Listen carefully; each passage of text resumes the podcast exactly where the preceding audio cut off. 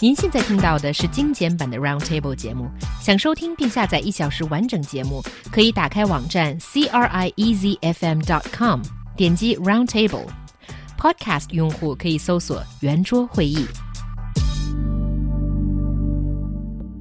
It's the beginning of the year, and reviewers and media are busy working on their own movie lists. British magazine The Economist predicted earlier that China's box office revenue will exceed 30 billion yuan in 2014, but the final figure stops at a bit more than 29 billion, even with much anticipated movies such as Jiang Wen's Gone with a Bullet.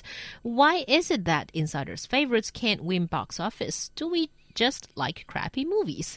岁末年初，电影行业的贺岁混战已经开启。好片儿不叫座，烂片儿高票房，是国人不了解电影市场的发展呢，还是中国人的观影品味真的很低？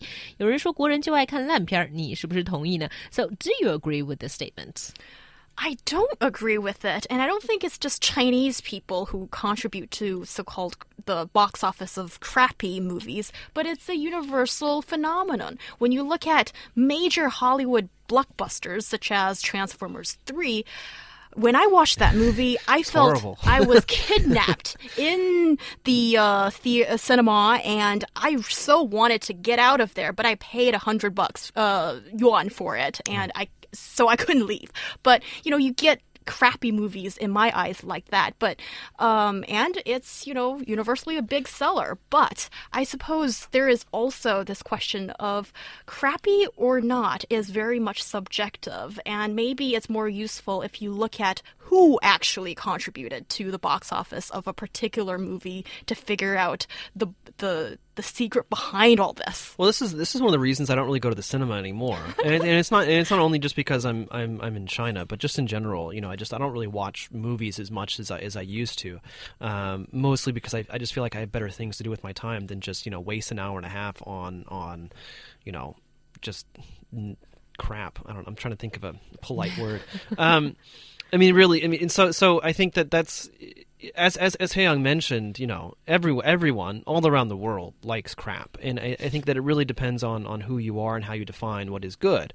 Some people enjoyed Transformers three. Um, you know, we may not know them, we may not be very, we may not be friends with them, but um, they they did enjoy that. I mean, as we can see, you know, Transformers four was fairly successful as well, um, not as successful. Um, but I mean, they, they, they, they feel they have there's there's they fill a need, right? Just just for mindless entertainment, going in there and being blown away by the by the special effects, by the um, by the lights, by the sounds, uh, and, and and in some cases, you know, the, the beautiful women and, and handsome men on, on the screen. But at the same time, I mean, I think that you know, for example, Transformers, the, fir- the very first Transformers, I mean, that was a great movie but it was an action movie. It was still mindless, but it was a really well made movie, I think. Yeah. Um, and then if we look at uh, you know other other movies like um, like The Wolf of Wall Street, for example, another great movie, but not a popular success. Right, and so you know one of the one of the things that um, that Xiaohua asked before is why do insiders' favorites, you know, not do very well in the box office? Well, that's because they have different criteria for, for judging what a, what a good movie is. I mean, actors, directors, producers, they know how to make a movie. They know what goes into making a movie.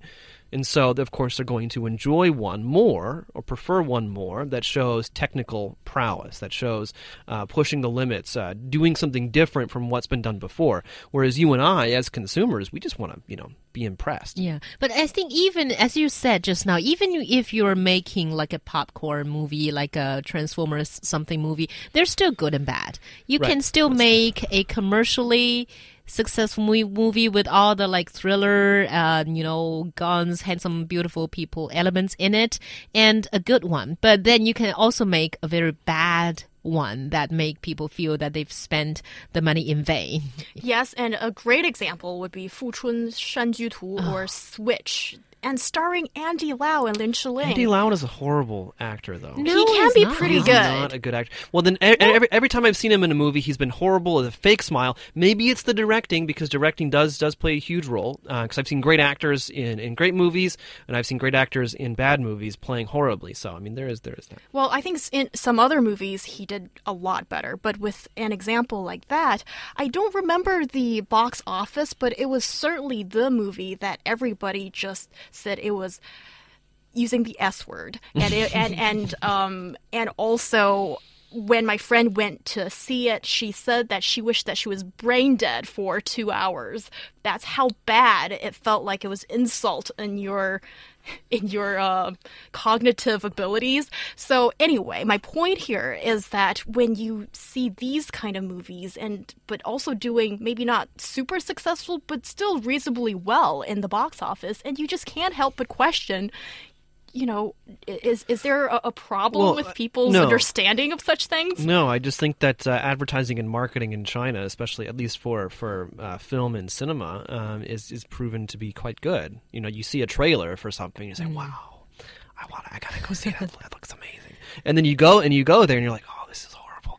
Um, and so I think that, that, that really that's that, that's what it's about is that people they buy into the hype. People because I, th- I think fundamentally most people are optimistic, right? They, they they they want to believe that what they are purchasing is going to be good. And that's why they're purchasing it. Uh, and in this case, we're talking about the ticket uh, to to see a movie. Uh, and so they, they they they look at the posters, they see the commercials, they watch the trailers, uh, and so on. They they watch the interviews with the celebrities talking about how much fun they had making it. Maybe they see some outtakes that that are quote unquote leaked onto the internet and so on and so on. And they say and say to themselves, "This is something. This is going to be a good movie. I want to go see this movie." And they go, and it's bad. And so so I think that we can't necessarily say, "Oh, Chinese people love crappy movies." In, in really in terms of uh, like a like everyone agrees it's a bad movie, but then it made a lot of money. No, people just are. It's just easy to buy into the hype, and then and then people go for the first couple of weeks. And then no one goes anymore, and the cinema has to pull the movie. So I think still there's hope for the really good movies that maybe didn't, well, not always, but sometimes if there is the word of the mouth effect, then I suppose the really good ones can still shine and have a chance. But when you look at the ways that uh, the box office is organized in China, I think there's a lot to be said that the final box office result doesn't reflect the movie's quality or anything. It's all about business and management because first of all there are a lot of companies and institutions that group buy or just uh, the, the, the, the tickets for these movies and people just go because there are tickets available for them or you know the movie gift cards given out i remember there was once that xiaohua actually told me that um, What did I say? Y- y- uh, okay, uh, nothing, nothing against you. That you, I think you said that there's this card that you just wanted to use it up because the expiry date was Yeah. going to come up soon, so you just went to see whatever movie, A crappy movie, actually. Well, I and then think- it turned out to be a crappy movie. Well, I think I think I mean I think that that Young is, is hitting up on an important point here is that unless unless we you know actually are, are privy to the accounting details of the production companies, the distribution companies, and the cinemas themselves, it's actually very difficult to see and, and you know which movies are the most successful for the people actually involved in, in, in the making of the movie. Because I mean, if if distribution companies or, or production companies are providing rebates, well, that's money that's that's money off of their bottom line. Uh, and so, I mean, in the end, we can say that perhaps the box office, the cinemas themselves, were gaining, uh, but but actual total profits is is going to be um, unclear. yeah, say. that's true. And let me go to some listeners' comments because we have a lot coming. For example, Shou Hu Maike says uh, she went to see uh, Lu Fang." I forgot the English, but it's the Han Han movie, and uh, it was not. no, lot. it's not the Han Han movie. Oh, the Xinhua, oh so sorry, Lu Fang" was the uh, The what Huang Bo was it? movie. Yeah, yeah, exactly. Huang Bo and Xu Zheng uh, starring movie. Anyway, it was nothing to uh, except a little bit entertaining. And also, she went to see the Nelson Nelson Mandela movie, which was great, but not commer- uh, commercially successful at all. I, But I didn't uh, know there was a Nelson Mandela Oh, movie. see, There's so many, There like weren't three. any publicity even. And uh, she says the four elements of films that make up of a good films: a sci-fi effect, commercial elements, culture, and artistic elements. Well, on the side, science side is developing. I mean, all the uh, special effects and things.